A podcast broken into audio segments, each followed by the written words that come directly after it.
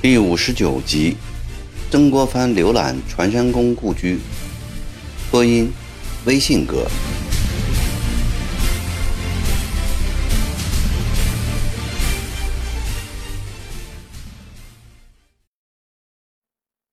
出南门外不远便是王亚平，他坐落在回雁峰脚下。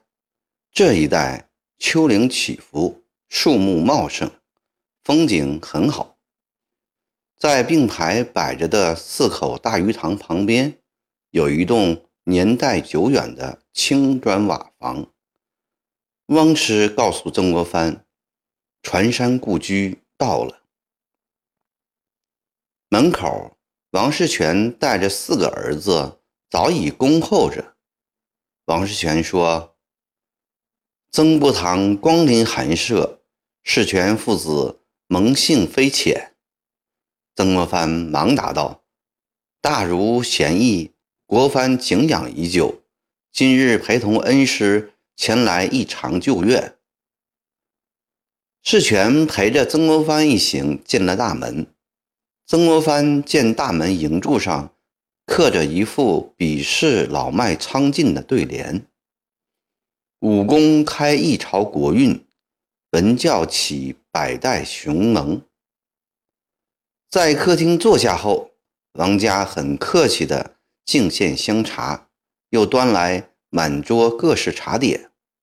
世权殷勤相劝：“寒舍无家务招待，请大人和各位贵客赏光。”曾国藩说：“听恩师说，先生正逢六十花甲大庆，国藩略备薄礼，愿先生。”康健长寿。国宝递上临出门时准备的，上面绕着一条红纸的一百两封银。慌的世权忙说：“大人请快收回。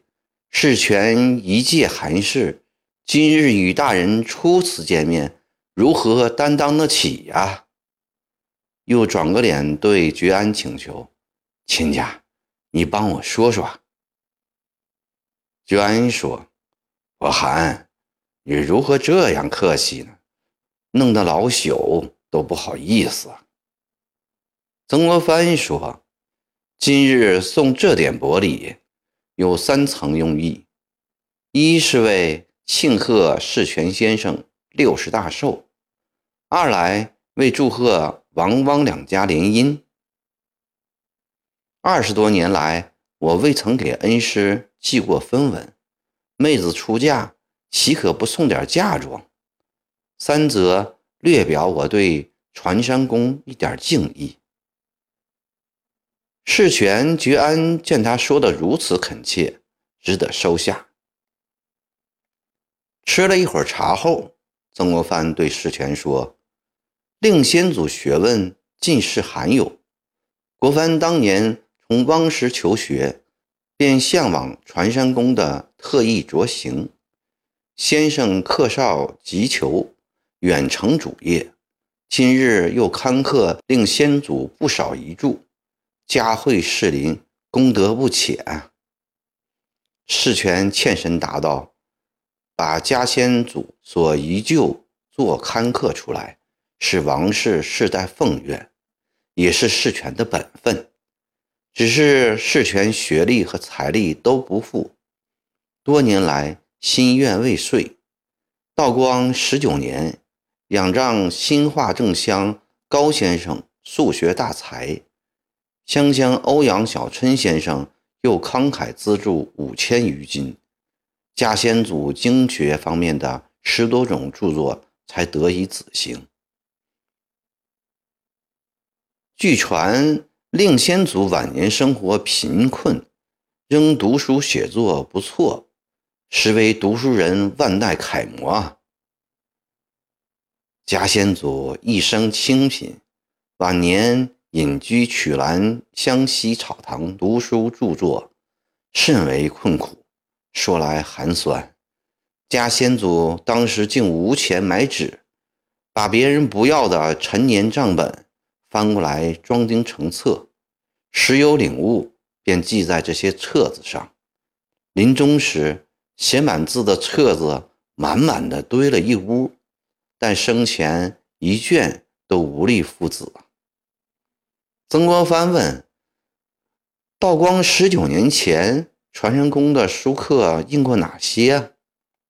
世权说：“家先祖去世不久，其四子王宇以湘西草堂长本为据，在衡州刊刻十余种，总题为王传山先生书籍。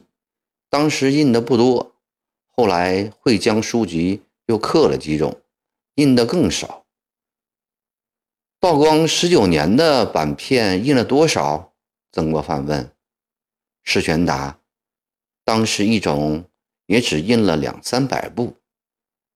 版片存欧阳小春家，以日后再印一点。前些日子，小春先生来信说，此版已毁于冰火之中。可惜呀，可惜。客厅里所有人都同时发出一声叹息。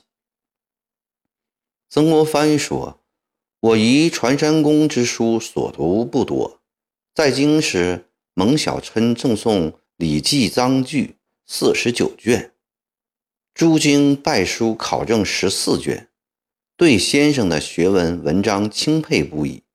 昔孔子好语，求人而雅言之礼。”孟子以仁义并称，圣王所以平物我之情，而息天下之争，内之莫大于仁，外之莫及于于礼。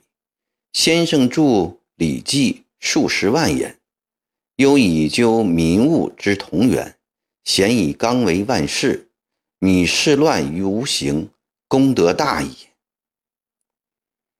欧阳老人说。笛声所论甚是。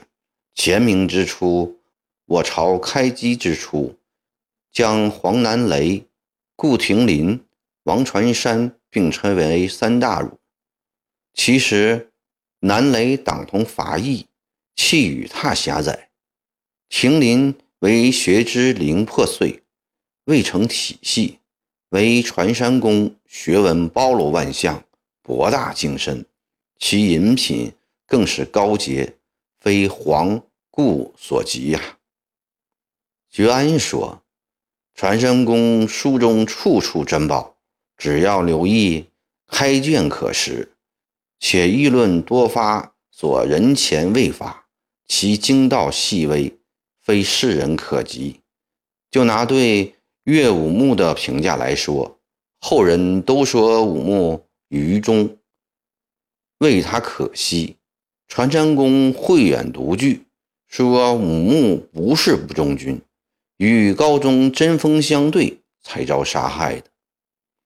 释权说，家先祖认为武穆是要将抗金进行到底，而高宗赵构却要向金求和称臣，因此高宗不能容武穆。徐安说，更骇人的是。船山先生公然认为，武穆未调今后再来攻宋也是无可非议的。国宝说，传山公言之有理，赵构昏庸，武穆取代有何不可？罗泽南也说，此意痛快。曾国藩觉得这样的议论不便多发，万一传到朝廷。多少有点碍事儿，他换了一个话题：传山公现存有多少后人呢？大约一百五十余人。我是家先祖次子班公之后。世权大。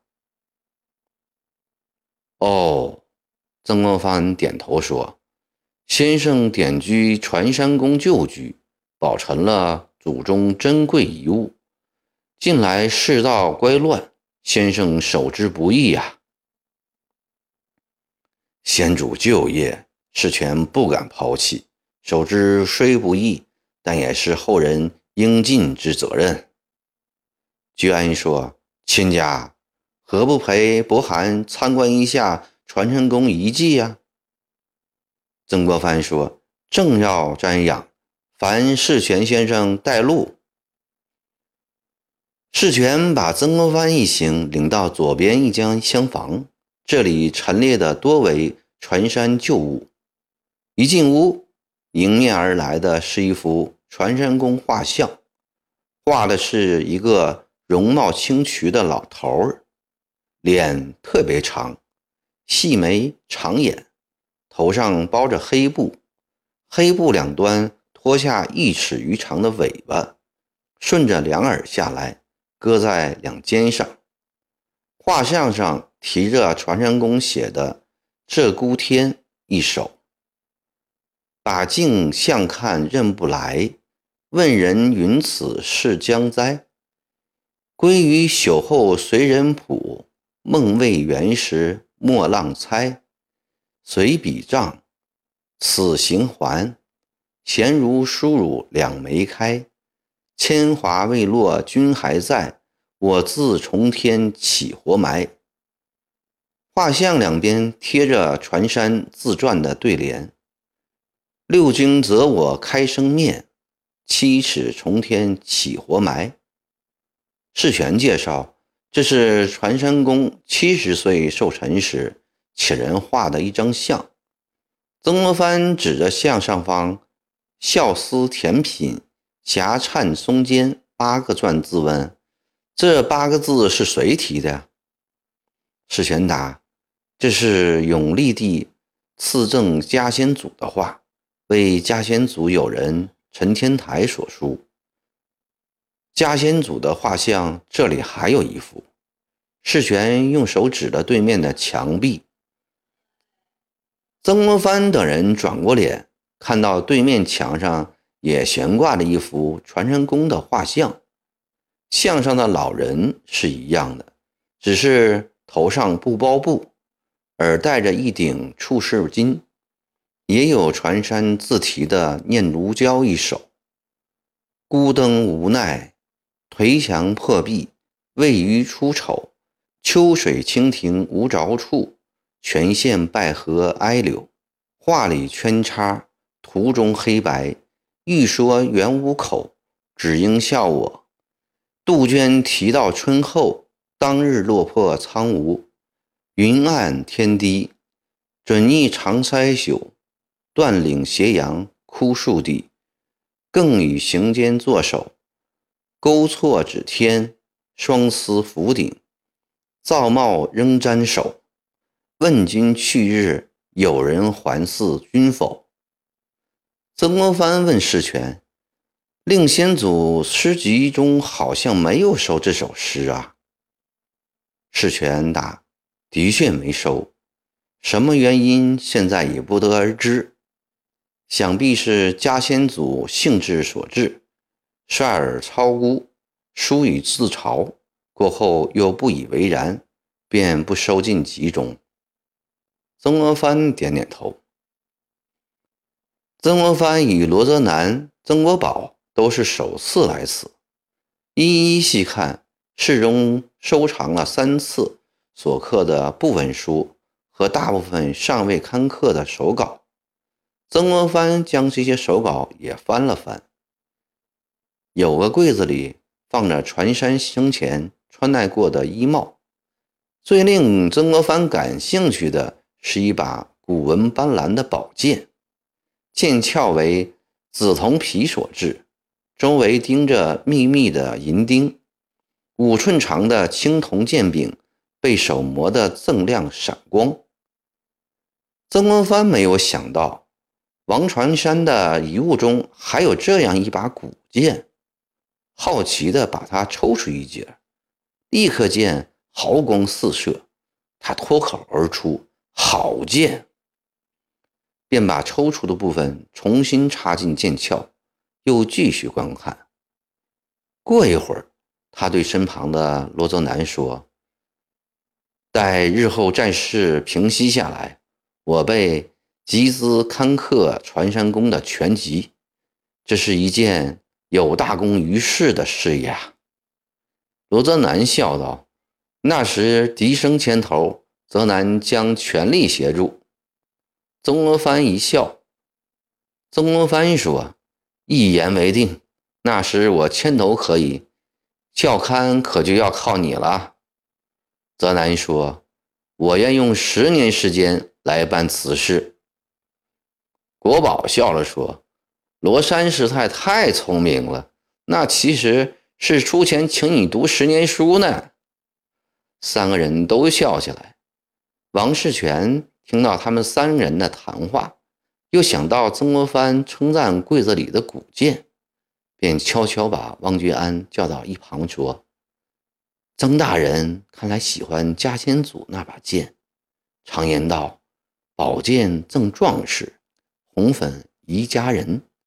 曾大人赠领兵杀敌，需要这种东西，我们留着也无用，不如送给他。”徐安一说：“那太好了，等会儿你就送给他吧。只怕曾大人不收啊。你是说他讲客气，不好意思？不是，那是什么原因呢？亲家，你知道，嘉先祖是前明的臣子，生前一直不与国朝通往来，曾大人不会有顾忌吧？”吉安沉思一下，说：“过会儿我来说几句话，他自然会收下。”